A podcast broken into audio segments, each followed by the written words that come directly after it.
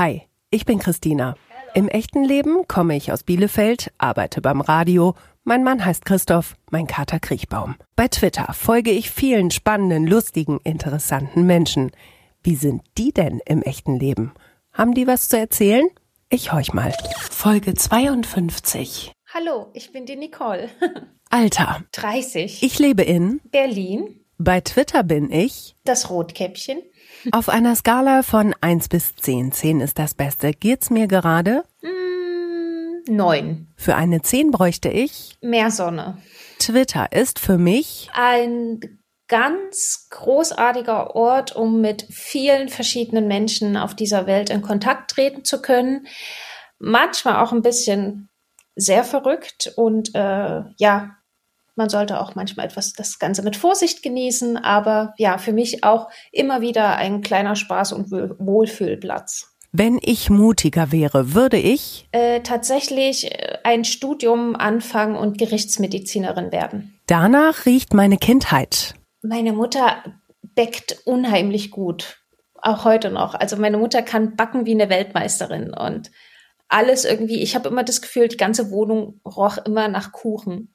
Darauf freue ich mich wie irre. Endlich eine schöne große Wohnung in Berlin gefunden zu haben und äh, meine Kollegen nach der Corona-Zeit wiederzusehen. Ich habe Angst vor. Meine liebsten Menschen zu verlieren. Darauf bin ich nicht gerade stolz. auf meine manchmal doch sehr pampische Art einigen Menschen gegenüber, die das nicht immer gleich ähm, nachvollziehen können, dass das gar nicht böse gemeint war von mir. Davon hätte ich gerne mehr. Zeit, Davon hätte ich gerne weniger. Stress. Dafür habe ich mich zuletzt entschuldigt. Ich habe ein Glas von meinem Freund kaputt gemacht und das war ein, ein, ein graviertes, ähm, also es war ein Geschenk, ein Weinglas, das er bekommen hat und es war extra eine Handanfertigung für ihn und mir ist es leider kaputt gegangen. Du bringst mich zur Weißglut, wenn Ähm, du mich ignorierst. das hätte ich besser anders gemacht. die Wahl der Menschen, mit denen ich meine Vergangenheit erlebt habe. Das würde ich gerne von meinen Eltern wissen. Von meiner Mama kann und weiß, also kann ich alles wissen und weiß ich letztendlich auch tatsächlich alles. Wir haben ein sehr offenes Verhältnis. Ähm, mein Papa lebt ja nicht mehr und äh, ich habe ein sehr, sehr schwieriges Verhältnis zu meinem Vater gehabt. Und da ist eigentlich immer so die Frage, warum hast du dich gegen mich entschieden? Diese Superkraft hätte ich gern. Ich würde gern fliegen können. Das werde ich nie, nie vergessen. Oh, äh, wie ich meinen äh, Hund, der leider nicht mehr lebt, ähm, aber ja, wie ich damals meinen Hund auf der Straße gefunden habe. Bestes Schimpfwort ever. Ähm, ich mag äh, Lollo. Nicole, herzlich willkommen zu deiner ganz eigenen Folge in Echt jetzt. Hallo, ich freue mich. Ich mich auch. Wir wollten uns eigentlich ja wirklich so ganz und gar in echt treffen, Mhm. Haben dann aber auch gesagt, "Mm, das sieht nicht so aus, als würde unser Date in den nächsten Wochen und Monaten zustande kommen wegen der Corona-Geschichte. Und treffen uns jetzt hier digital. Genau. Ist es komisch für dich, dass wir jetzt so sprechen, ohne dass wir uns sehen? Mm, Tatsächlich ähm, mittlerweile nicht so sehr. Ich bin eigentlich der Typ, ich hasse telefonieren. Mhm. Ich bin äh, auch ganz schlecht darin, einfach mal meine Großeltern anzurufen und nachzufragen, hey, wie geht's euch? Dann lieber fahre ich 350 Kilometer nach Thüringen und besuche sie einfach. Also das ist wirklich, mir fehlt das schon sehr, keine Mimik, keine Gestik Mhm. ähm, von den Menschen so zu haben. Ich brauche das einfach schon sehr äh, bei der Kommunikation. Aber in den letzten Wochen ähm, hat sich äh, ja mehr oder weniger dank Corona musste ich mir das so ein bisschen antrainieren, weil ich Mhm. auch sehr, sehr viel mit meinen Kollegen telefoniere und die haben meistens eine nicht so gute Internetverbindung. Also macht man es dann eben ohne Bild und nur mit Ton und so. Also ja, ich habe mich mittlerweile dran gewöhnt, aber äh, ich möchte dann doch gerne irgendwann wieder die echten Menschen zurückhaben. Total, verstehe ich total. Und es muss jetzt gerade eben irgendwie so sein, man arrangiert sich so, ne? Mit den genau. Umständen. Ja.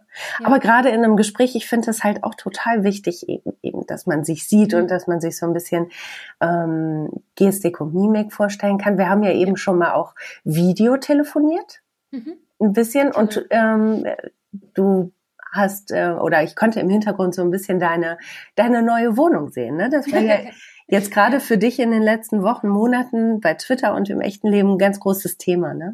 Genau, ja. Äh, ja, tatsächlich haben wir es nach über einem Jahr Suche geschafft, ähm, eine Wohnung hier in Berlin zu finden. Ich gebe zu, klar, wir haben es uns selbst vielleicht auch ein bisschen äh, schwer gemacht, weil wir schon ein paar Ansprüche hatten, wo wir gesagt haben, wir haben jetzt zum Glück keine Zeitnot. Wir können uns ähm, wirklich in Ruhe nach einer Wohnung umsehen. Mhm. Ähm, ja, aber es ist halt echt, also wirklich, es ist hardcore hier in Berlin eine Wohnung zu finden, die auch wirklich, wo man sagt, okay, hier hält man es mehrere Jahre aus und wird glücklich drin. Ja. Nicht, oh, ist jetzt was vorübergehend. So. Mhm. Kriegt man ja immer wieder mit, ne? Auch bei Twitter, mhm. wie unglaublich schwierig das bei euch ist, ja. äh, da irgendwie was zu finden. Wir, das ist äh, du und dein Freund? Ja, genau. Seid ihr mhm. schon lange zusammen? Äh, jetzt seit äh, ein bisschen was über zwei Jahren. Mhm. Ja, Genau. Also, ach, naja, zweieinhalb Jahre sind es jetzt schon. Genau, wir sind jetzt schon im April. Zweieinhalb Jahre sind es. Zweieinhalb Jahre. Aber es ist ja noch relativ, also für mich als alten, alten ja. Hasen dann ja irgendwie noch relativ frisch, ne? Ja, ja. Habt ihr davor auch zusammen gewohnt? Nein, ähm, ich habe tatsächlich in einer kleinen Zweiraumwohnung äh, gelebt und er in einer WG mit zwei Mitbewohnern. Ähm, und deswegen hat uns das jetzt auch gar nicht so sehr gestört, äh, dass wir sagen, wir warten jetzt noch einfach auf die richtige mhm. Wohnung, mhm. weil wir beide quasi eine sichere Unterkunft hatten. Das einzige Problem war nur, wir haben jeweils quasi am anderen Ende der Stadt gewohnt und haben halt zum Teil ja, eine Stunde gebraucht, um zum anderen zu kommen. Ja, das ist Wahnsinn. dass diese mhm. Dimension bei euch in der Stadt, das ist schon was ja. anderes, ne? Ja, auf jeden Fall.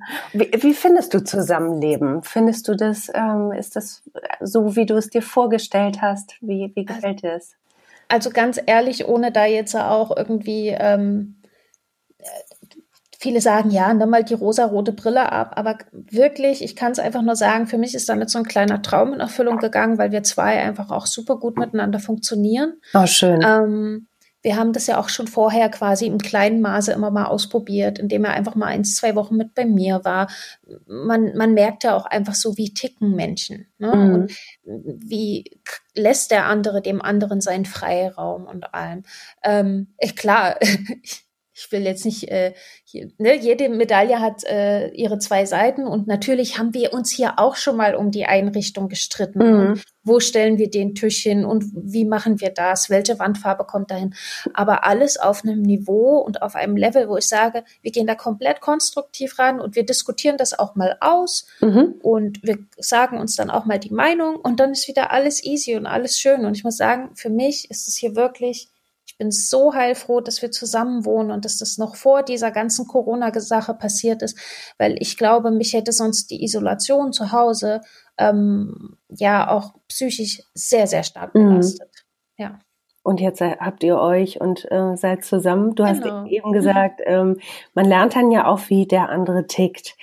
Mhm. Wie tickst du denn? Puh, äh, wie ticke ich? ei, ei, ei, ei, ei. Ähm, ja, also ich bin schon so ein Mensch, ähm, ich habe so ein paar kleine gewisse Routinen, die ich mir gerne beibehalte, die ich auch brauche, um mich organisiert zu bekommen. Mhm, was sind das für Routinen? Ähm, ja, zum Beispiel, ich stehe einfach gern auf, sehr schnell. Also mhm. bei mir klingelt der Wecker und ich drücke vielleicht noch ein, zwei Mal auf Snooze, aber dann bin ich auch so on point. Also ich stehe auf, ich mache mich fertig. Ich kann frühs nicht so lange rumtrödeln, sonst weiß ich ganz genau, wenn ich lange im Bett liegen bleibe, dann ist mein ganzer Tag im Eimer, weil dann komme ich einfach mhm. nicht mehr raus aus dem mhm. Bett. Ne? Und ähm, ja, ich versuche mir immer so, äh, ich bin so ein sehr hippeliger Mensch, was mein Beschäftigungspensum betrifft an sich, weil also ich brauche ganz viel Beschäftigung. Ich habe, meine Mutter nennt mich auch immer das Mädchen der tausend Hobbys. Mhm weil ich male, ich singe, ich tanze, ich ähm, bastel viel, ich bastel Schmuck, ich nähe. Ich könnte jetzt noch unzählig viele Sachen aufzählen. Okay. Und ähm, ich muss dann aber auch immer ein bisschen schauen, dass ich das dann fokussiert mache. Also es gibt auch viele, viele Projekte, die ich schon angefangen habe und noch nicht beendet habe. Und das ist so, da ärgere ich mich dann manchmal selber über okay. mich und denke mir so, ach Mann, Nicole, du, du könntest warum machst du das jetzt nicht einfach mal? Nimm dir die Zeit und die Ruhe und dann ist mir das aber schon wieder in, in Anführungszeichen zu langweilig. Okay, also du bist so ein, auch so ein Galopper. ja, mhm. ja. Ein bisschen, ja, auf jeden Fall. Das ist spannend, weil du ja im Fragebogen gesagt hast, davon hätte ich gerne weniger Stress. Das ähm, klingt schon so, als, als wäre es halt auch ein bisschen, ein, ein kleines bisschen Stress. Das stimmt und es, da, genau das ist ja das größte Problem. Mhm. Den meisten Stress in meinem Leben mache ich mir selber. Und mhm. das weiß ich auch. Ich habe so ein paar äh, Methoden für mich gefunden, ähm, da wirklich da auch noch mal anders ranzugehen und ein bisschen mir auch zu sagen, warum machst du dir jetzt in diesem Moment so viel Stress? Das ist dumm von dir. Denk doch noch mal drüber. Ne? Also mhm. versucht das schon sehr reflektiert auch mit umzugehen, aber klar, äh, klappt halt einfach nicht immer. Mhm. Und ja, ist halt einfach so. Aber ja, ich weiß, ich bin, ich bin quasi mein größter Feind, was das betrifft. Äh, sind wir, glaube ich, alle, ne? Also ich kann, kann dieses Gefühl auch total gut verstehen. Auch ich möchte hier noch was machen und da noch was machen und dann wird es einem dann doch irgendwie zu viel. Genau. Ähm, ja. Mhm. Was passiert denn, wenn du all diese Hobbys jetzt nicht machen würdest, weil du sagst, du bist so, so lebendig, so quirlig und es muss ganz viel passieren? Wirst du unruhig, wenn, wenn du mhm. nichts vor der Brust hast? Also komplett. Ich habe das jetzt auch gemerkt, ähm, dadurch, dass ich jetzt schon seit, ich glaube, es sind jetzt schon vier Wochen, wir, ich bin schon ein bisschen früher auch in, in das Homeoffice gegangen, weil mein Arbeitgeber da sehr, sehr vorsorglich reagiert hat, zum Glück. Mhm. Ähm, genau, und ich jetzt die vier Wochen, die ich hier in diesen vier Wänden bin, und wir haben zum Glück eine große Wohnung, aber trotzdem ist es einfach so, dass ich mir so denke, oh Gott, oh Gott. Mhm. Und dann ich bin komplett unausgelastet und das merkt man auch einfach so, dass ich meinem Freund auch sage, du lässt den Müll jetzt oben stehen, ich bring den nachher runter, weil ich heute noch irgendwie mal runter muss. Oder okay. also, er meint's gut und denkt sich so, okay, gut, äh, ähm, wir teilen uns ja sowieso den Haushalt komplett gleich auf und allem. Da gibt's kein, ich mache nur das und er macht nur das. Das gibt's einfach nicht. Aber ich, ich sag momentan schon, bitte lass mich den Haushalt machen, damit ich hier mich beschäftigen kann. Ja. ja. Und genau. das sind dann ja so Sachen, um, um dich ja wahrscheinlich irgendwie so am Laufen zu halten. Ne? Hast ja. du momentan Muße für, für dann auch wirklich die schönen Dinge? Wenn du sagst, also die, deine Hobbys, die du machst, das sind ja alles so, ähm, ja, so kreative, schöne Sachen, ne? Singen, tanzen, nähen. Ähm, hast du dafür momentan einen Kopf, ein Herz? Tatsächlich ja. Und das mhm. ist auch was, ähm, das habe ich jetzt auch schon wieder sehr gut für mich nutzen können. Ich habe jetzt wieder angefangen, ähm, meine Aquarell-Sachen äh, rauszuholen. Ich habe mir jetzt auch ähm, einen neuen Kasten, einen neuen Farbkasten bestellt. Auf dem warte ich ganz sehnlichst. Ähm, ich habe mir selber äh, diese Mundmasken äh, genäht und für meine mhm. Verwandtschaft solche Masken genäht. Genau, ja, also ich fange schon wieder an, mich hier äh, kreativ auszuleben und bastel rum. Also es ist ganz, es ist auch ganz schön, so viel Zeit auf einmal dafür zu haben. Ja, weil sonst ist das natürlich eine Zeit, ich kann mir vorstellen, wenn du sagst, du bist ja nun viel dann auch unterwegs und mhm. triffst vielleicht auch viele Leute, ich weiß nicht. Ähm, und jetzt bist du halt zu Hause und musst dich da dann besinnen, ne? Genau, genau. Nee, aber das, ähm, ich sage mal, das Gute und das Schöne ist, dass ich hier auch ganz viele Möglichkeiten habe, das jetzt so auszuleben. Also ich habe hier auch, ich habe mir so eine kleine Yoga- und Meditationsecke eingerichtet, mhm. wo ich da auch so ein bisschen ähm, meine Sport- und Yoga-Übungen machen kann.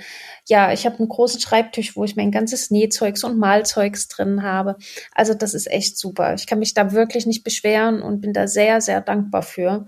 Ähm, ich glaube generell, ganz ehrlich, ähm, alles das, was jetzt hier in den vier Wänden passiert, wo ich sage, oh, es geht mir auf den Sack, das ist komplett Jammern auf hohem Niveau. Mm, ja.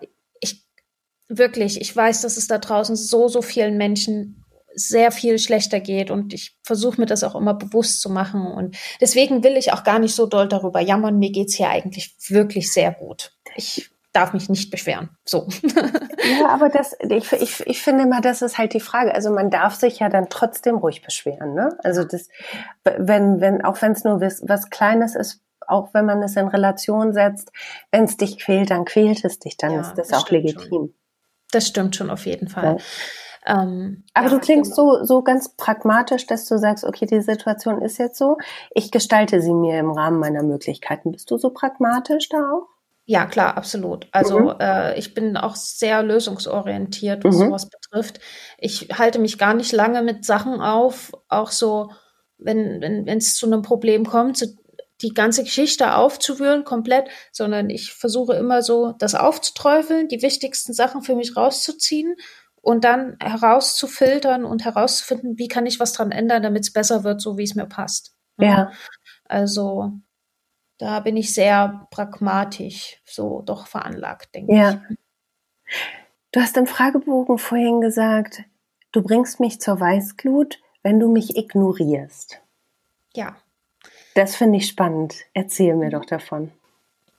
Ähm, ich finde, die menschliche Kommunikation und das menschliche Miteinander ist eines der schönsten und tollsten Sachen, die wir eben in der Gestalt als Mensch miteinander ähm, äh, ausleben können und die wir zu bieten haben und uns gegenseitig auch schenken können.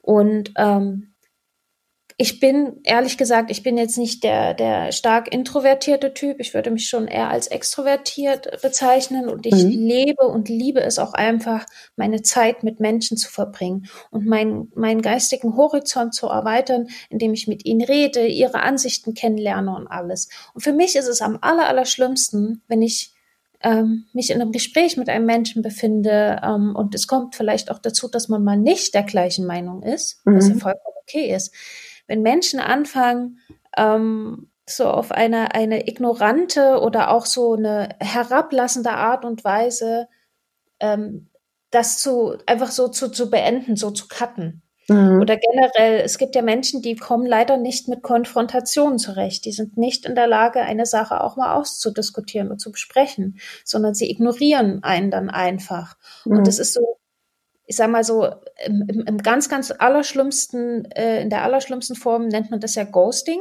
Mhm. Ne? Einen Menschen, mit dem man auch wirklich sozial viel interagiert hat, dann von heute auf morgen einfach zu ignorieren und so zu tun, als hätte man nie was mit ihm zu tun gehabt, finde ich wirklich, das, das macht mich sogar wütend, ja. Mhm.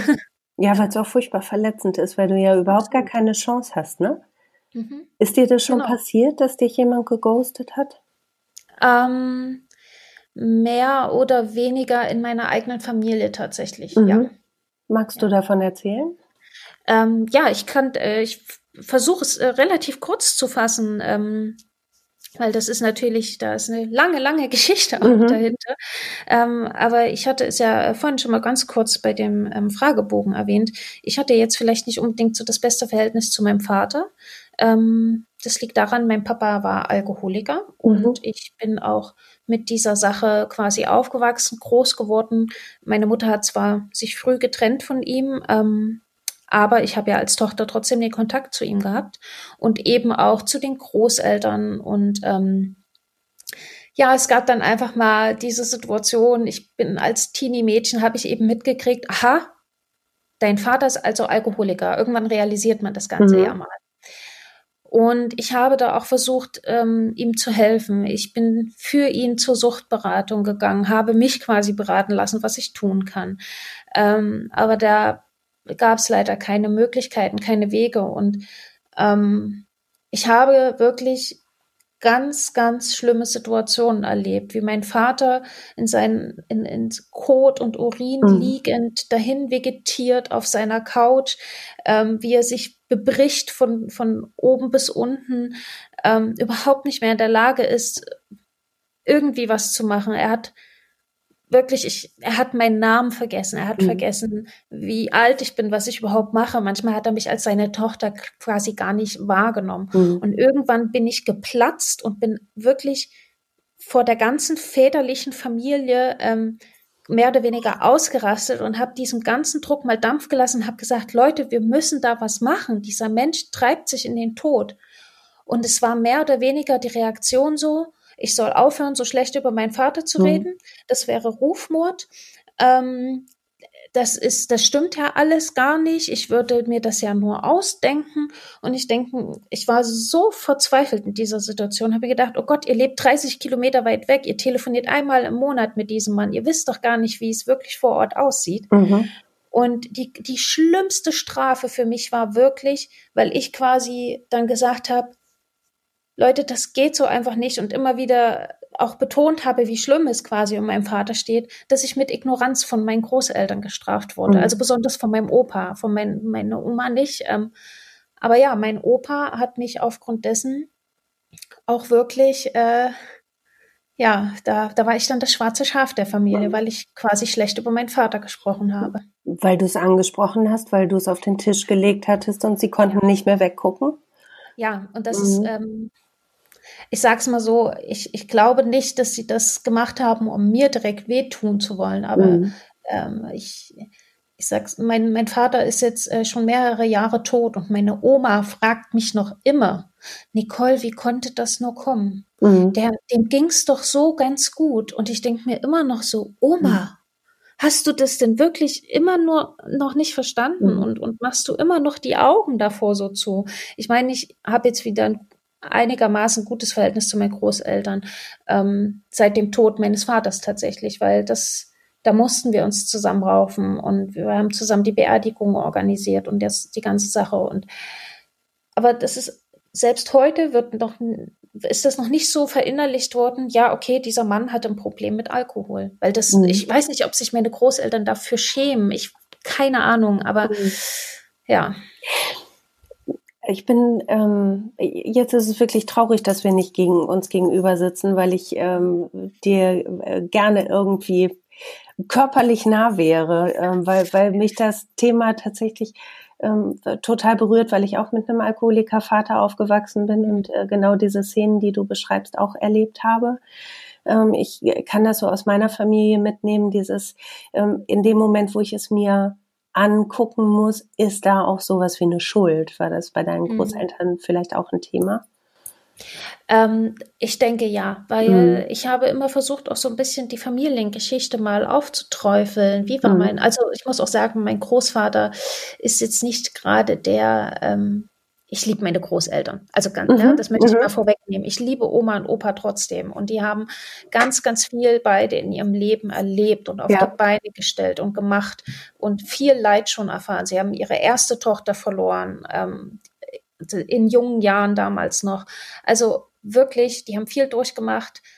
Aber äh, ich glaube auch, Opa war jetzt zum Beispiel nicht unbedingt immer der Papa, der die, die starke Schulter seinen Söhnen geboten mhm. hat, sondern es ist so ein bisschen, naja, ich würde jetzt mal sagen, dieses klassisch alte Erziehungsmethoden und äh, ja, das ist, mein Vater war schon immer so ein bisschen so ein Rebell.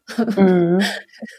ähm, und ich glaube, der hat auch wirklich öfter mal äh, Prügel bekommen. Ich, mhm. ich kann es, ich, wie gesagt, ich will da jetzt auch nicht äh, zu genau irgendwie ähm, was, was sagen, was dann vielleicht gar nicht stimmt. Das sind aber eben halt alles Vermutungen, was man so zwischen den Zeilen manchmal rausgehört hat.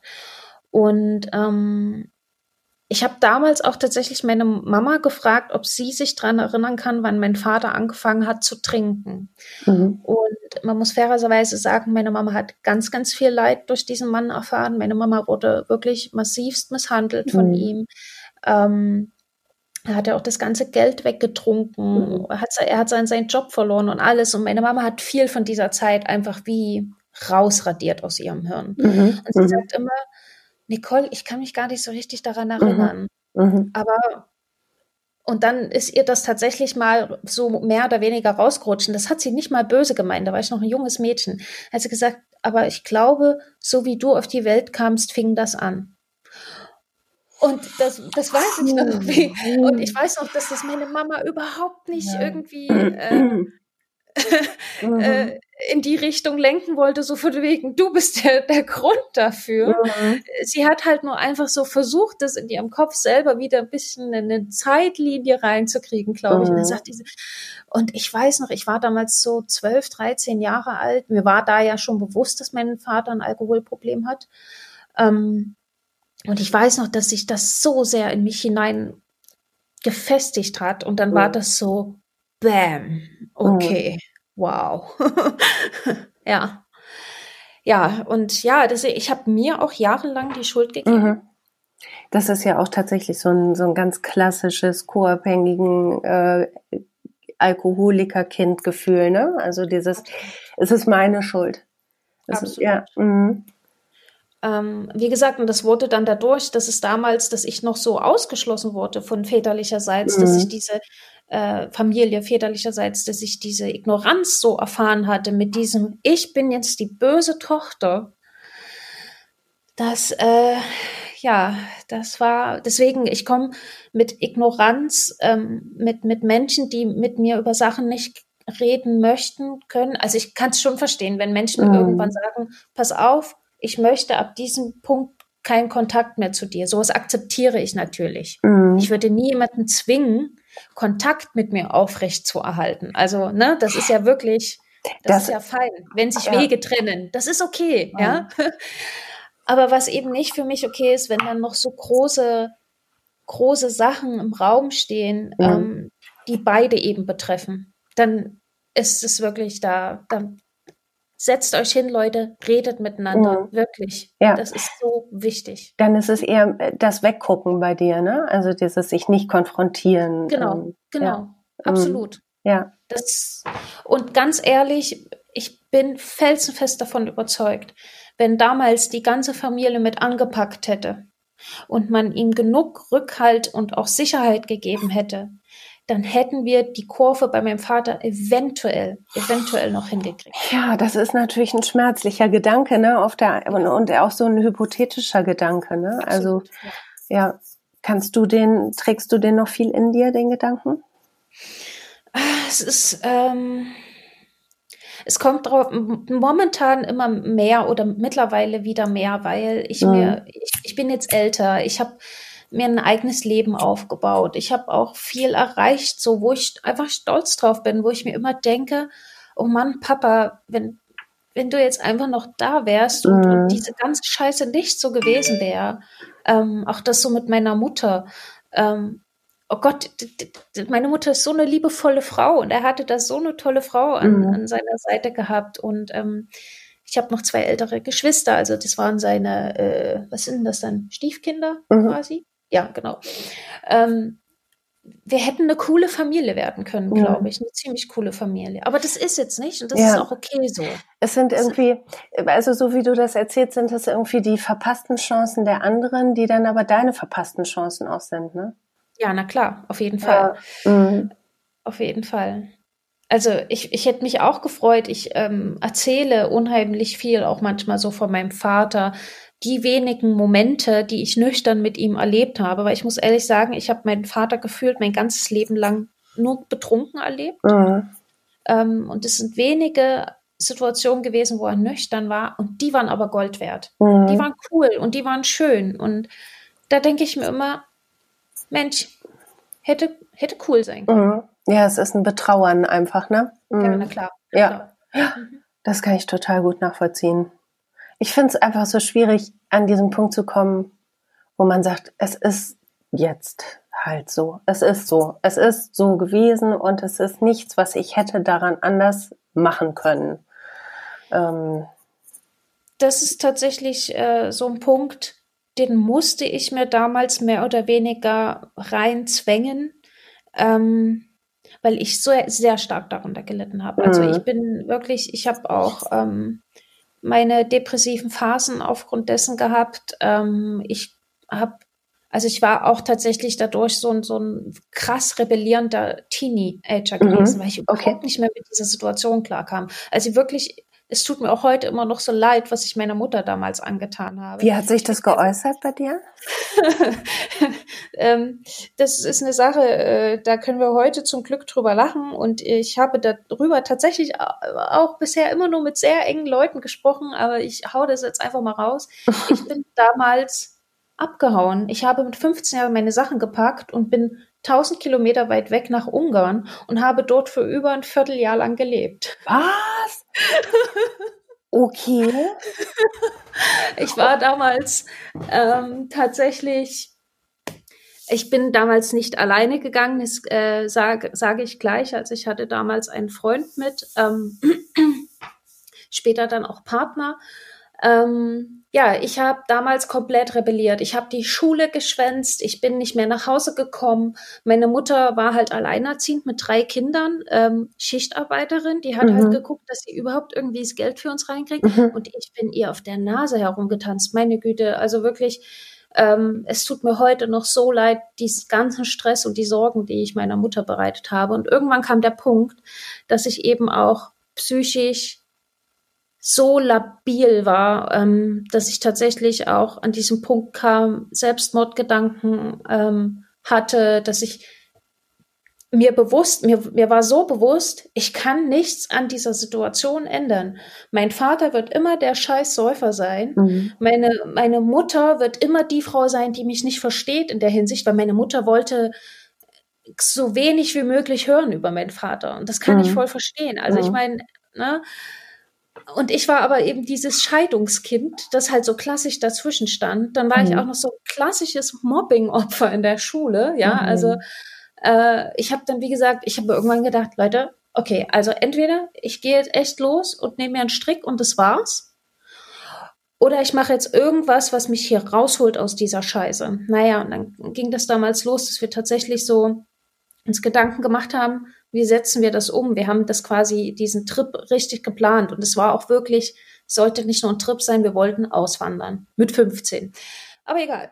Okay, ja. ähm, also mein äh, Freund war damals älter gewesen, der hatte da tatsächlich auch noch mehr die Möglichkeiten, aber ich war auch, was das betrifft, ehrlich gesagt nicht gerade fair ihm gegenüber, weil ich bin da auf die Idee nur gekommen, weil er mir davon erzählte, er möchte auswandern und ich habe ihn emotional mehr oder weniger die Pistole auf die Brust gesetzt und habe gesagt, nimm mich mit oder ich weiß nicht, wie lange ich das hier noch aushalte.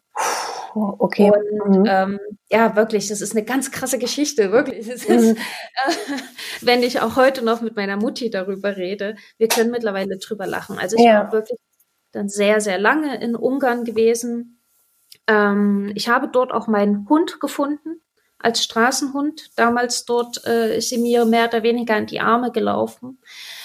Ähm, und nach dieser ganzen Zeit in Ungarn, und man muss sich vorstellen, wir hatten dort nichts außer unsere Rucksäcke, eine Zeltausrüstung, Campingkocher und es war wirklich komplett back to the roots. Ich bin über 200 Kilometer mit einem Rucksack durch Ungarn gelaufen, ja, und ich habe gelernt, wie man bei Regen Feuer macht und so ein Quatsch.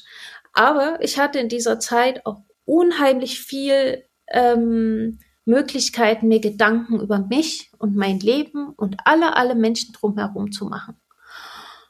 Und irgendwann sind wir beide an unsere körperlichen Grenzen auch gekommen, muss man sagen, ähm, und auch an die finanziellen Grenzen, weil natürlich kann man sich leider nicht nur äh, von der Natur ernähren, gerade wenn man 15 Jahre alt ist und äh, jetzt doch nicht so die krassen Outdoor-Erfahrungen hat. Mhm.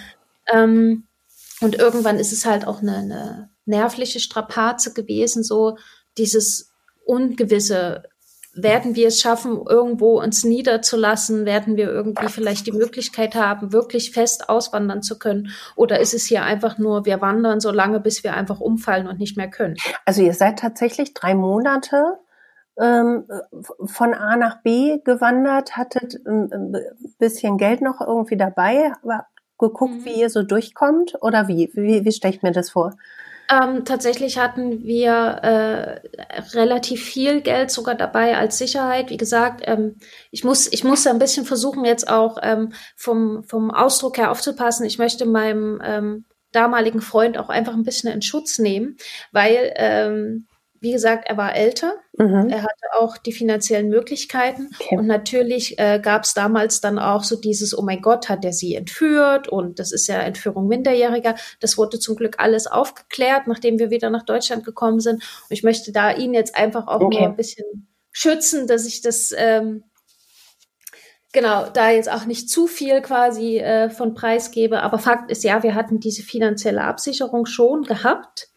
Aber das war ja nicht Sinn der Sache, ähm, da jetzt einen Urlaub draus zu machen. Mhm. Ne? Sondern wir haben wirklich versucht, so ein bisschen mit der Natur äh, zu agieren und zu leben. Ich habe gelernt, wie man ähm, Fisch fängt. Ähm, ich habe auch gelernt tatsächlich, äh, wie man aus einfachen Kräutern irgendwie so eine Art Salat macht. Ähm, ja, warum man Wasser unbedingt übrigens abkochen sollte, wenn man da draußen in der Natur unterwegs ist.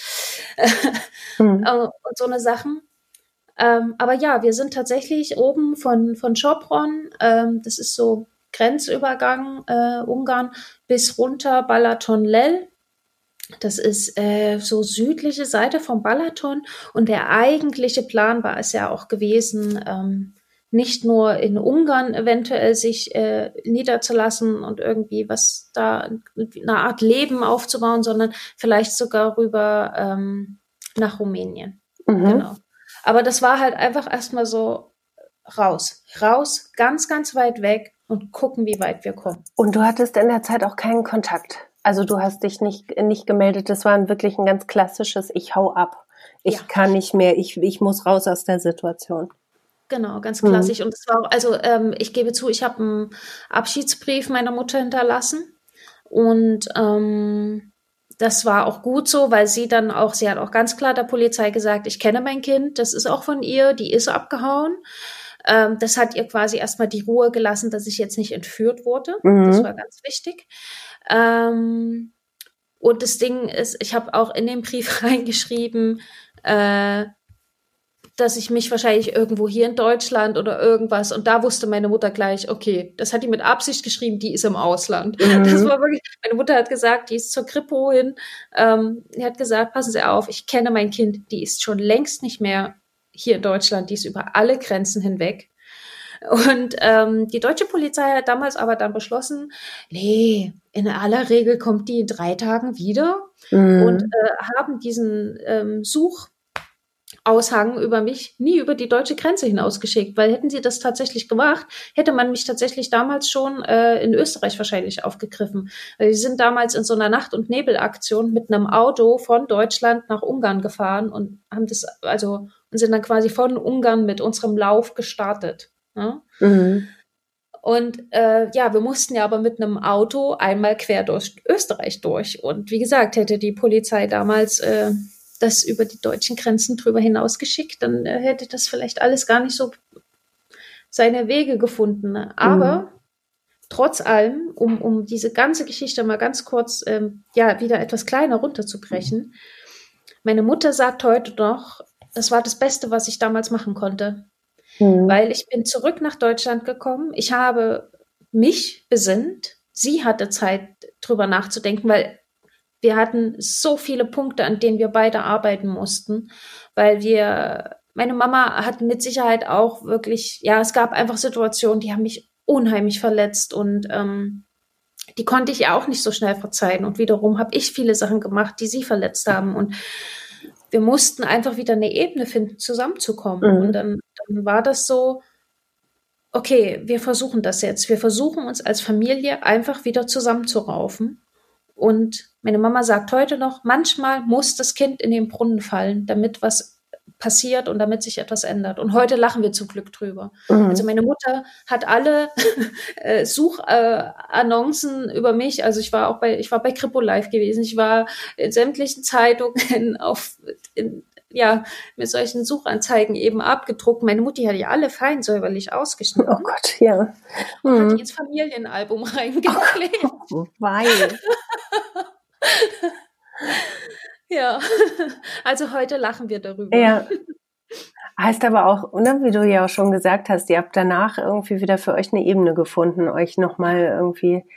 Ja. Ähm, also ich muss jetzt mal ganz kurz, ich habe da ja hier auch einfach ein bisschen eine, eine, Vorbildsfunktion. Das heißt jetzt natürlich nicht, bitte, bitte alle liebe Jugendlichen, die ihr ähm, nicht zu Hause gerade klarkommt, packt eure Sachen und, und geht jetzt raus und mhm. geht weg. Das natürlich nicht.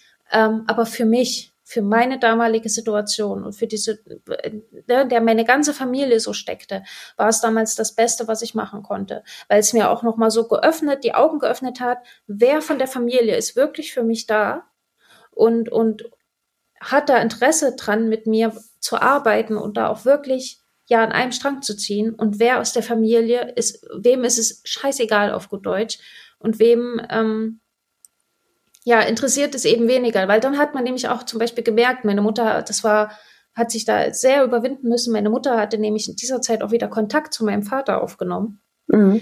weil sie ihm klar gemacht hat, pass auf, unsere Tochter ist verschwunden. Ähm, das und das ist jetzt so die Situation, wenn die sich meldet, bla bla bla. Also sie hat ihm versucht, alles zu erklären, sofern wie sie konnte. Und mein Vater war eben halt wieder nur betrunken und hat das alles nur so am Rande irgendwie mehr oder weniger mitbekommen. Und dann ging es äh, tatsächlich auch darum, als ich nach ähm, den Monaten in Ungarn für mich festgestellt habe, ich muss wieder zurück nach Deutschland, ich kann das hier nicht mehr. Ich bin jetzt quasi, ich habe mich gefunden und ich weiß jetzt, was ich mit mir und meinem Leben anstellen möchte, ähm, habe ich ja Kontakt nach Deutschland aufgenommen und äh, habe mit meiner Familie telefoniert und ich war ja damals, wie gesagt, 15 und ähm, ja, ich habe da ja auch einfach noch, äh, ich bin ja minderjährig gewesen. Also mhm. Äh, und da hat dann die Polizei, also ich habe dann gezielt dort eine Polizeistelle äh, aufgesucht und habe mit den Leuten gesprochen. Ich habe denen die Situation erklärt und die ungarischen Polizisten waren erst so, wie? Wie lang bist du hier? Zwei Wochen? Ich so, nee, mehr als zwei Monate. Was? Und da waren die so, okay. Und ähm, die haben dann mit Deutschland eben den Kontakt hergestellt und haben halt gesagt, ja, okay, wir müssen dieses Kind jetzt irgendwie nach Deutschland zurückbringen. Mhm. Wie machen wir das?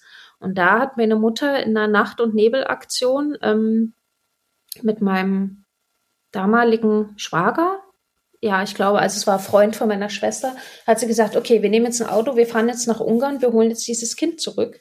Und hat logischerweise auch mit meinem Vater darüber gesprochen und hat halt auch gefragt, Mensch, ähm, das ist jetzt auch finanziell ganz schön belastend für mich, würdest du was zum Spritgeld dazugeben? Ne? Also so eine mhm. einfachen, banalen Sachen. Und dann hat sich mein Vater daraufhin nicht mehr gemeldet. Und das oh, war auch Gott. einfach so, mhm. äh, okay. Mhm. Ja, also wie gesagt, es hat mich irgendwann an diesen Punkt zurückgeführt, zu merken, welche Menschen sind wirklich für mich da, mhm. auf welche Menschen kann ich mich verlassen und bei welchen Menschen klappt es leider nicht so sehr. Und danach war es auch wirklich äh, ich hatte danach ein einziges Mal ein Gespräch mit meinem Vater und da war er nüchtern und es war ein sehr, sehr gutes Gespräch, wo er mich gefragt hat, warum ich das gemacht habe. Und ich habe ihm das alles erzählt. Ich habe es ihm und er hat gesagt, es tut mir leid, ich, ich scheine auch ein Problem gewesen zu sein oder ich bin auch ein Problem davon. Und ich gesagt, ja, du trägst Schuld daran. Und das hat er auch verstanden und dafür hat er sich entschuldigt. Und, und er hat gesagt, es tut ihm leid, dass er das nicht gesehen hat und dass er da nicht für mich da sein konnte. Und da dachte ich so, oh Gott, jetzt haben wir diesen, diesen kleinen Funken, diesen Punkt erreicht, wo er vielleicht bereit ist, sich zu ändern auch, wo er mhm. eben vielleicht auch mal aufhört, so viel zu trinken und auch mal mich als Tochter mehr an seinem Leben irgendwie teilhaben lässt. Aber das hat leider nicht funktioniert. Mhm. Ja. Aber umso mehr hat es wieder äh, ge ja, geklappt, den Weg zurück zu meiner Mama zu finden. Und heute bin ich mit meiner Mama so gut dran. Also ich liebe diese Frau einfach so sehr, was die für mich und meine Geschwister in all den Jahren gemacht hat.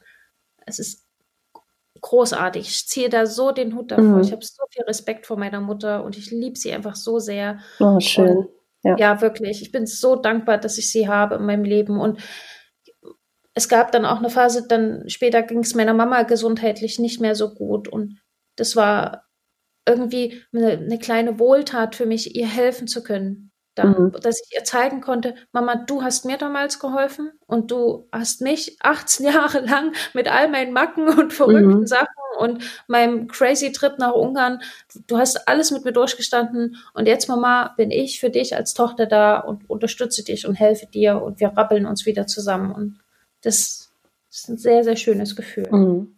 Ihr habt eure Ebene gefunden ne? und du hast eben gesagt auch, ähm, ich habe mich in Ungarn besonnen und dann wusste ich, was ich mit meinem Leben machen will. Mhm. Mhm.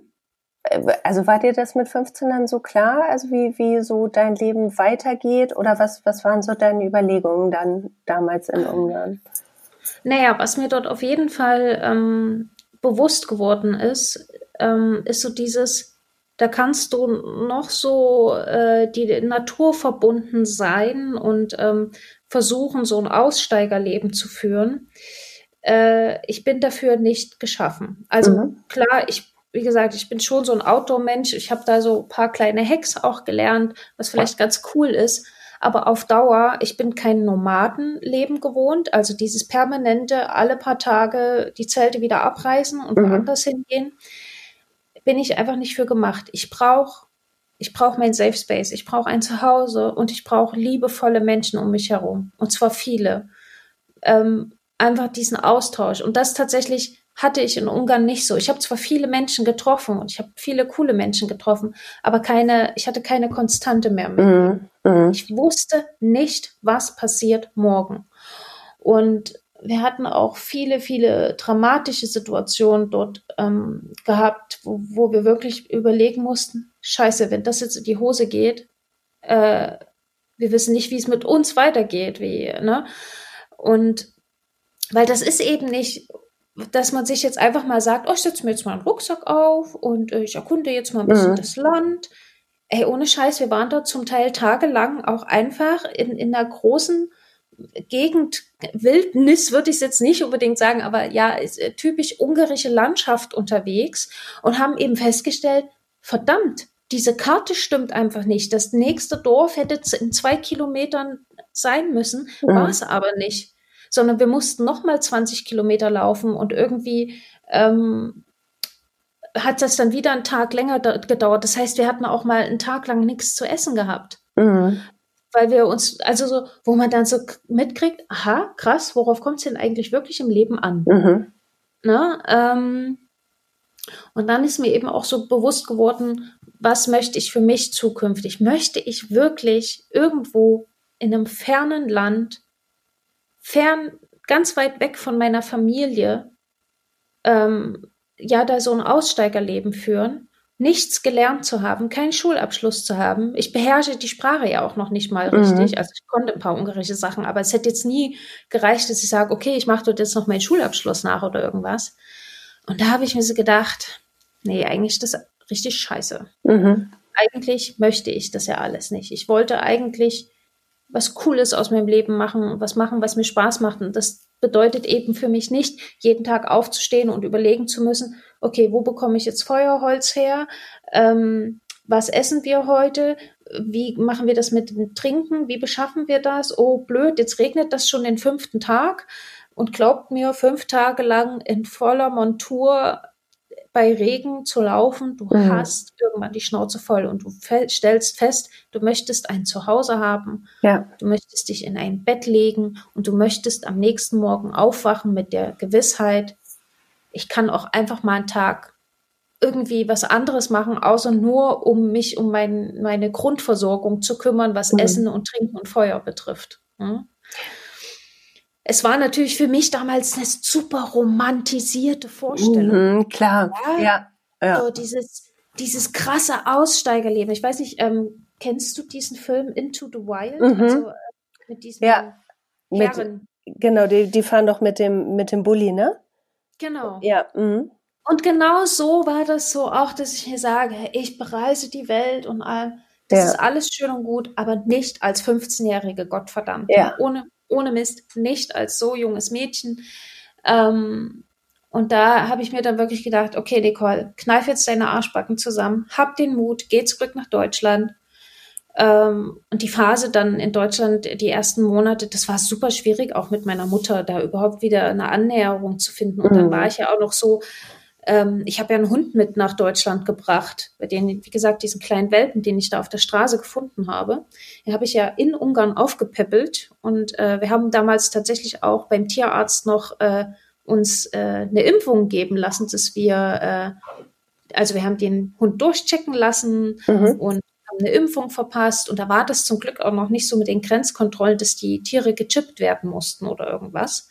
Das heißt, ich konnte diesen Hund damals auch von Ungarn mit nach Deutschland nehmen. Und meine Mutter hatte panische Angst vor Hunden. Mm, okay. Und die, und die war so, äh, nein, wir werden diesen Hund nicht bei uns behalten. Und ich so, ich weiß noch, sie, wie sie mich in Ungarn quasi abgeholt hat.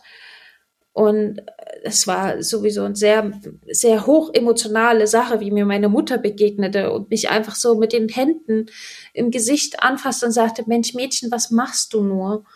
Und, und ich einfach nur sag, komm, lass uns nach Hause fahren. Und dann, dann packten wir so die Sachen und ich sag noch zu ihr, Mama, wir müssen, wir müssen die Hunde mitnehmen. Also ich hatte noch ähm, den Hund von meinem Freund mit dabei, wo, wo quasi schon, ich wusste, okay, den bringe ich mit nach Deutschland und der geht zu seiner Familie. Und, und dann sagte sie so, äh, nein, diese Hunde bleiben hier. Und ich so, okay, wenn diese Hunde hier bleiben, dann bleibe ich auch hier. Also ich war mhm, schon, da war der Trotz dann doch wieder da, ne? Ja, ja, genau. Mhm. Ich war schon, was das betrifft, echt ziemlich, ja, wow. Oh, ich, ich, kann mich selber nicht dafür leiden. Du warst 15, ne? Also das darf man ja auch nie vergessen.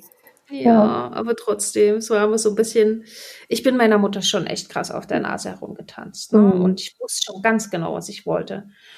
Und aber ja, wie gesagt, wir hatten dann ähm, beide Hunde und mich wieder nach Deutschland bekommen. Der eine Hund ging äh, zur Familie meines Freundes und ähm, mein Hund blieb dann auch bei mir nach langen Diskussionen und hin und her mit meiner Mama. Ähm, durfte ich äh, diesen Hund behalten. Sie hieß Toschka. Und äh, tatsächlich, meine Mutter hat wenig später die ganz, ganz große Liebe in diesem Hund auch gefunden. Ja. Und sie sagt auch immer, Nicole, wenn du diesen Hund nicht hergebracht hättest, wir hätten nie so zusammengefunden. Also ich muss auch sagen, dieser Hund und, und wir haben uns so zusammengerissen und so miteinander gekämpft und gearbeitet, weil für den Hund auch einfach. Weil wir wussten, wenn das nicht funktioniert, dann müssen wir so ein, so ein armes kleines Würmchen da ins Tierheim geben. Und das geht halt einfach nicht. Also, mhm. und meine Mama sagt heute noch immer, dieser Hund war für sie wie ihr viertes Kind. Und das Och. ist, ja. ja. ja. Das ist es irgendwie, das klingt jetzt so banal, aber es ist irgendwie gut ausgegangen, ne, für euch. Absolut, mhm. absolut. Ja. Ähm, wie gesagt, ich möchte auch nicht, dass da jetzt irgendwie da zur Nachahmung oder irgendwas anregen, das auf keinen Fall.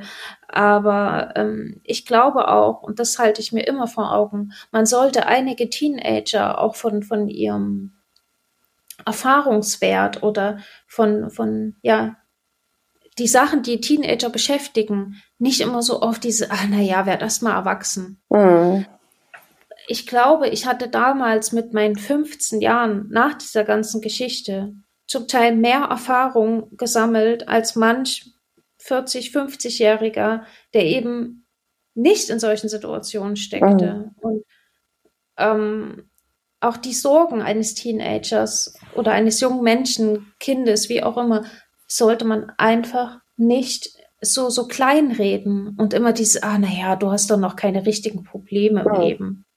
Das finde ich ganz schlimm, weil das ist, was emotional in einem jungen Menschen passiert, das kann trotzdem so intensiv und so wild und so verrückt sein. Ähm, und da sollte man immer versuchen, empathisch zu begegnen und zu verstehen, warum fühlt sich derjenige oder diejenige jetzt ganz, ganz schlecht und kann man mhm. als Erwachsener auch irgendwie irgendwas machen. Und das ist etwas, das muss ich wirklich sagen, das habe ich bei mir komplett vermisst. Ich war an einer ganz schrecklichen Schule gewesen. Ähm, die Lehrer haben mich aufgegeben, die Sozialarbeiter dort waren es mehr oder weniger scheißegal, was mit mir passiert. Und das war halt so, so ein richtiger Strudel. Ich hatte ja dann niemanden mehr. Mhm. Eben nur meinen besten Kumpel damals, und wir zwei haben halt beschlossen, okay, wir packen jetzt die Sachen und gehen. Gut. Ja, und das ist so, wo ich mir denke, ähm, manchmal ist Zuhören und, und Dasein sehr, sehr viel wert und man sollte die Sorgen eines anderen Menschen nicht kleinreden. Gibt es sowas wie eine Quintessenz aus dieser Zeit für dich, die dich bis heute begleitet? Sehr viele sehr viele sogar. Also auf, ein, äh, auf einer Seite ist es, glaube ich, echt dieses Miteinander reden. Mhm. Miteinander reden und wirklich sich bewusst zu machen, was möchte ich überhaupt bezwecken? Was, warum? Also ich habe mich selber in den letzten Jahren super viel hinterfragt. Auch so dieses, warum war ich damals meiner Mama gegenüber so? Mhm. Warum war sie so? So dieses immer zwei Standpunkte zu betrachten. Und das ist was, das habe ich mir bisher immer auf, auf all meine ähm, ja, Beziehungen äh, so mit Freunden im Beruf und allem, habe ich immer versucht, mir so mit zu übernehmen, dass ich sage, okay, warum habe ich jetzt so reagiert? warum hat derjenige jetzt so reagiert und warum oder wie können wir das lösen? Mhm. Wie können wir das von der Kommunikation her lösen? Und das Allerwichtigste, ist es diesen verdammten Stress überhaupt wert? Mhm. das ist so dieses ganz kurz. Wir überlegen jetzt mal. Wir haben hier ein Problem auf Arbeit. Aha. Ist es dieser Stress wert, mhm. da jetzt so ein Fass aufzumachen? Oder können wir einfach gleich an einer Lösung arbeiten? Ne? Also so viel Zwischenmenschliches ist ja so aufgebauscht und mhm. so übertrieben. Ja. Ich mir denke, back to the roots. Was würden wir machen, wenn wir jetzt eine Woche lang draußen uns Gedanken um Feuer und um, um äh, Kräuter und Wasserbeschaffung machen müssten? Wie würden wir denn, also ne, so dieses, mhm. einfach mal einen Schritt zurück. Ja, uns geht's allen gut. Wir haben mhm. unsere Häuser, wir haben unsere Technik, ähm, wir haben unsere Jobs, unsere Autos. Einfach mal einen Gang zurück und mal zu überlegen, wie würde ich das so und so angehen, wenn ich all diesen scheiß Luxus quasi mhm. um mich drumherum nicht hätte. Und wie würde ich dann ticken? Oder wie würde derjenige dann ticken? Und dann kann man auch so ein bisschen so Verhalten absehen und sagen, ah, okay, das ist das eigentliche mhm. Problem. Und das kann ich mir vorstellen, dass dir all diese Erfahrungen auch jetzt gerade in der Zeit vielleicht helfen, alles ein bisschen zu relativieren für dich, oder? Ja, ja, ja, schon. Also, weil ich bin generell so ein sehr äh, ich, ich finde es immer schwierig, wenn sich Menschen als kompliziert oder nicht kompliziert beschreiben.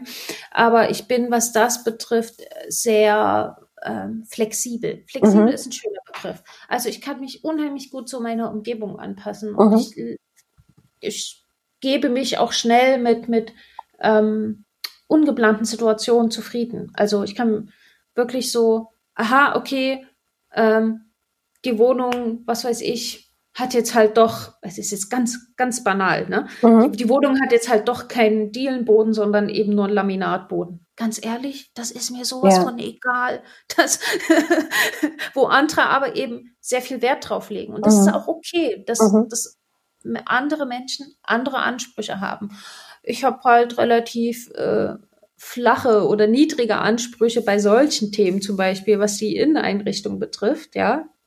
Ähm, Genau, dafür habe ich eben äh, auf sozialer Ebene mhm. dann vielleicht höhere Ansprüche. Ja, das Gefühl ja. muss dann das Richtige sein, ne? Ja.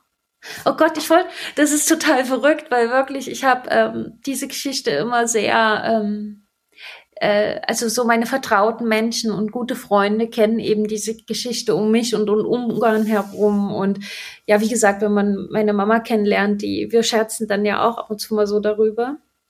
Ähm, und ich habe mich da aber noch nie so drüber getraut, so öffentlich darüber zu reden. Weil ich mir immer so dachte, ah, Menschen verurteilen so schnell. Und, und ähm, ich, für mich war es immer früher ganz schlimm, weil, weil Menschen das so hingestellt haben, wie ich bin halt einfach nur mal abgehauen. Mhm. Für mich steckte da eben ein bisschen mehr dahinter, ja. Und ähm, ja, ganz verrückt. Jetzt habe ich das ja einfach mal so äh, rausgehauen. Dann nehme ich das, nehme ich das aber als extrem großes Kompliment, dass du das erzählt hast. Ich finde das unglaublich spannend auf ganz, ganz vielen Ebenen. Ja, es ist, ähm, ich bin da jetzt nicht stolz drauf. Also das ist halt auch immer so eine Sache. Natürlich bin ich froh, dass ich, ähm, dass das alles so klimpflich ausging. Das Wirklich. klingt auch bei dir nicht durch, als wärst du da jetzt irgendwie stolz drauf und und und genau. würdest dir da jetzt ein Ei pellen, was du für ein für ein ähm, cooles äh, Ding da gedreht hast, sondern einfach, dass du ähm, für dich was da rausnehmen konntest. Und das ist ähm, Gold wert. Das auf jeden Fall, das ja. auf jeden Fall. Also das ist auch wirklich, ähm, wie gesagt, ich kann es einfach nur, und das vielleicht ist genau das jetzt auch mal das richtige Format, um darüber reden zu können, ähm, als kleine Botschaft quasi noch so, Leute, passt gegenseitig auf euch und auf eure, eure Liebsten auf und hört einfach zu und so, so einfach und primitiv, wie euch manche Sorgen vielleicht vorkommen von anderen, versucht trotzdem ein Ohr einfach zu haben und für die Leute da zu sein. Und ähm, ja, ich glaube, dann kann man nämlich auch viel, gerade solche Situationen verhindern. Und ich sag's mal so, meine Mama hat auch immer gesagt, sie ist unheimlich froh, dass ich diesen Weg gewählt habe, abzuhauen und nicht ähm, ja eben irgendwie in die äh, in diesen Gedanken des Suizids mhm. ähm, greifbarer für mich gemacht habe, weil, also ich gebe ehrlich zu, ja, ähm, dieser Gedanke war unheimlich präsent und das war wirklich schon so, ich mache das jetzt, ich mache das jetzt, ich mache das jetzt. Aber ich hatte noch zu viel Angst davor und das, ich bin so dankbar dafür, dass ich so viel Schiss davor hatte, mhm. ne? dass ich das nicht gemacht habe und dass ich mir einfach nur gesagt habe, statt wirklich mein Leben jetzt zu beenden, lenke ich es einfach erstmal komplett in eine andere Richtung. Mhm. Weil ich möchte keine einzige Minute und Sekunde, die ich da erlebt habe und auch alles, eigentlich alle Situationen in meinem Leben, die ich bisher erlebt habe, ich möchte keine davon missen. Denn jede Situation hat mich zu der Person gemacht, die ich jetzt hier gerade bin. Und ähm, Natürlich habe ich ohne, ich habe so, ich habe wirklich so viel Scheiße auch mitgemacht. Ich habe ganz, ganz viele schlimme Dinge in meinem Leben sehen und erleben müssen. Und wie gesagt, darauf bin ich auch überhaupt nicht stolz. Aber sie haben mich zu dem gemacht, der ich jetzt bin. Und ich bin, ich bin, ich bin glücklich. Und ich bin glücklich und ich bin im Reinen mit mir. Ich bin nicht perfekt. Ich habe ganz viele Macken und Fehler. Aber so wie ich jetzt hier sitze, kann ich sagen, hey Nicole, du hast ein richtig schönes Leben. Und wenn ich morgen sterben würde, aus irgendwelchen Gründen, dann könnte ich mir sagen, bis hierhin alles richtig gemacht. Ich finde auch ein schöneres Schlusswort könnte es eigentlich nicht geben, oder? Ja. ja, also wie gesagt, ich hoffe, ähm, es kommt auch nicht auf irgendeine falsche Art und Weise bei den Leuten an. Ähm, das glaube ich nicht. Und steuern, ja. kann, und, und, steuern kann, kannst du es, hast du ja letztlich, hast du es ja auch gesagt, ne? Ja, genau. Also was, was die Leute irgendwie draus machen und wie sie es, wie sie werten oder nicht werten, ja. ähm, das, das ist nichts, was man steuern kann, so traurig das auch manchmal ist. Aber ich glaube, du hast es sehr deutlich gemacht, was diese Erfahrung für dich bedeutet hat und was du für mhm. dich damit rausgenommen hast. Und das ist, ist einfach super. Ja, ja, letztendlich ist es mir, eigentlich ist es mir auch wirklich egal, wie andere Leute darüber denken, weil äh, es ist meine Erfahrung, die ich gemacht habe und ich kann die, glaube ich, am besten beurteilen. Mhm. Aber natürlich, wie gesagt, ähm, ich möchte da trotzdem einfach auch so ein bisschen rausgehen mit, mit dem Gedanken, das muss nicht so sein, das geht auch anders und äh, passt einfach alle ein bisschen aufeinander auf. Ja. Ich, ich würde, also meine, meine Quintessenz daraus ist, hört einander zu. Seid füreinander da. Auch in Zeiten von Corona. Auch in Zeiten von Corona. Genau. Ganz, ganz vielen Dank, Nicole. Ja, vielen Dank für, äh, für dein offenes Ohr. Das ist, ähm, es, äh, ja, hat sich sehr, sehr gut angefühlt, diese Geschichte mit dir teilen zu dürfen. Danke. Und mit all deinen Zuschauern, äh, Zuhörern. ich danke dir. Ja.